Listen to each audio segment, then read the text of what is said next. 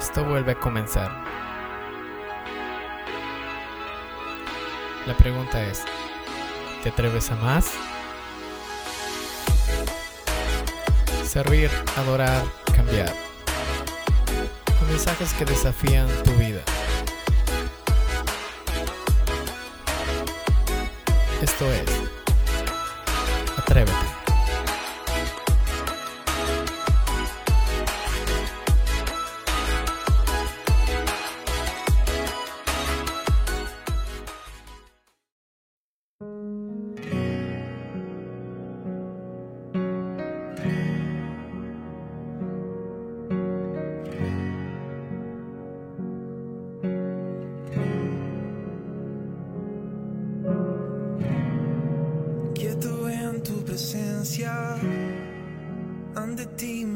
presento.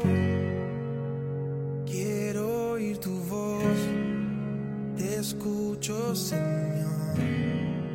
Mi atención te entrego, a tus pies yo espero.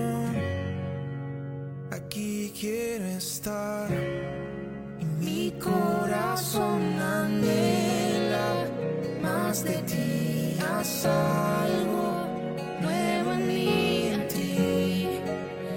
entrego, Dios, todo en mí es movido por tu amor, cautivado por tu voz.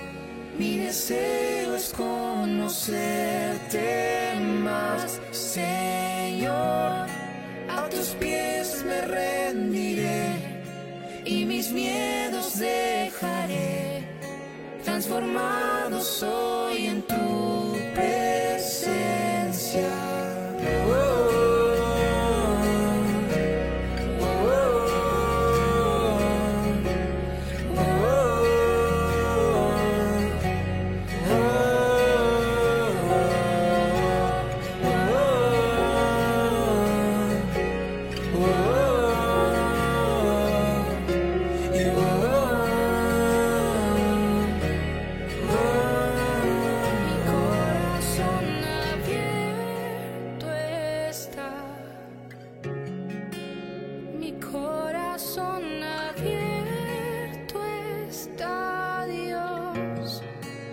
Haz lo que quieras en mí. Haz tu voluntad en mí, Dios. Mi corazón abierto está. Mi corazón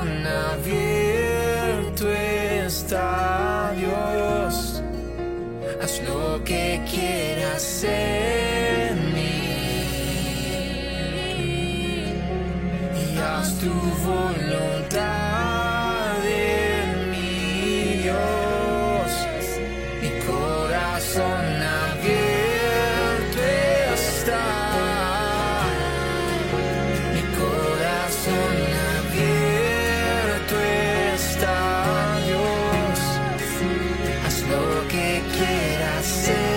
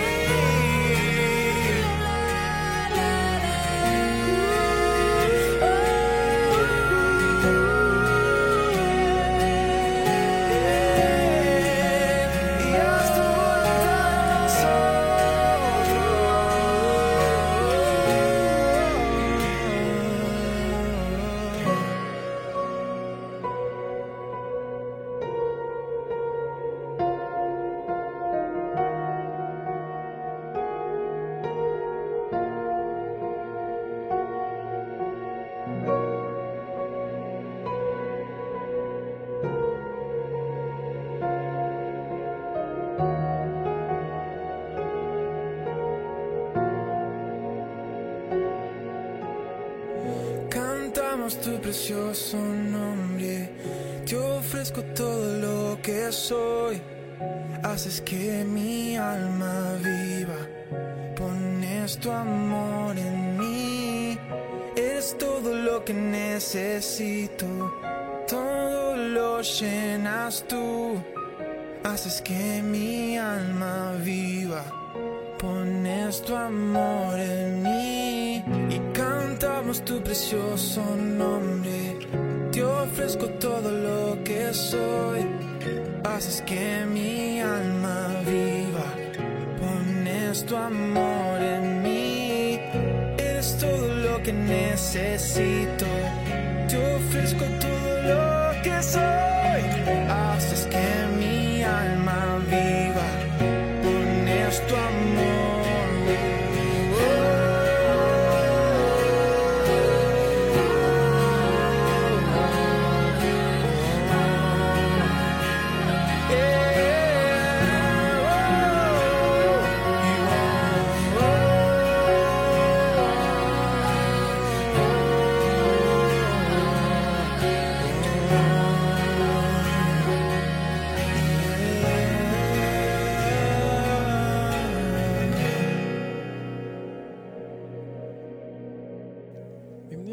Más Atrévete, es un gusto podernos encontrar una vez más en un nuevo podcast y en esta vez vamos a tratar acerca del sentimiento de culpa.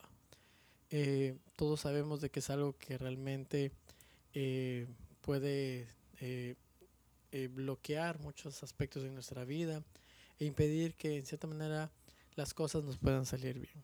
A veces el peso de culpa es simplemente una falsa condenación eh, y a veces queremos estar obligados a llevar ciertas cargas cuando en realidad esto cristianamente nunca fue el propósito de Dios para nuestras vidas. En el Salmo 1.1 eh, el salmista dice, bienaventurado el varón que no anduvo en consejo de malos, ni en camino de pecadores, ni en silla de escarnecedores se ha sentado. Ahora bien, eso era, era una culpa falsa.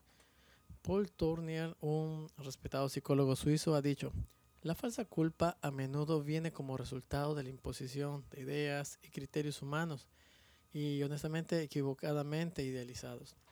La gente a veces quiere controlarnos o manipularlos creando reglas o normas que a veces ni siquiera la Biblia lo menciona. Debemos identificar esas falsas culpas eh, con sumo cuidado, pero también con mucha oración y luego pues librarnos de ellas. En otras ocasiones a veces llevamos cargas muy pesadas de culpa porque no hacemos con ella lo que debemos hacer.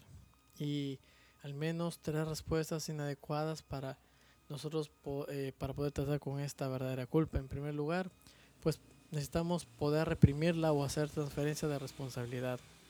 Tratamos de cubrirla con delantales de hojas y, negar su existencia. Eh, puede decir así, por ejemplo, yo no he hecho nada, etcétera. Ponemos la mira en nuestras falsas en nuestras faltas insignificantes en lugar de reconocer nuestra culpa real. Y como resultado, pues perdemos la paz y a veces hasta lo sufrimos físicamente. En segundo lugar, podemos decir de que podemos lamentar nuestro error, remordimiento, eh, etcétera, etcétera, o por decirlo así, nunca volveré a hacerlo. Prometemos muchas cosas. El mismo Judas sintió remordimiento después de haber traicionado a Cristo. Sin embargo, le faltó un paso para llegar a lo que la Biblia llama arrepentimiento. Pero el solo hecho de decir lo siento no reconoce muchas veces la seriedad de nuestro pecado y la consiguiente responsabilidad. Y en tercer lugar, podemos de sentir arrepentimiento genuino del pecado. El arrepentimiento es la manera bíblica y correcta de poder eh, responderle al pecado. En el momento que le entregamos nuestra vida a Cristo, nuestros pecados pasados, presentes y futuros, pues fueron perdonados. La justicia de Dios fue eh, satisfecha en cada una de nuestras vidas.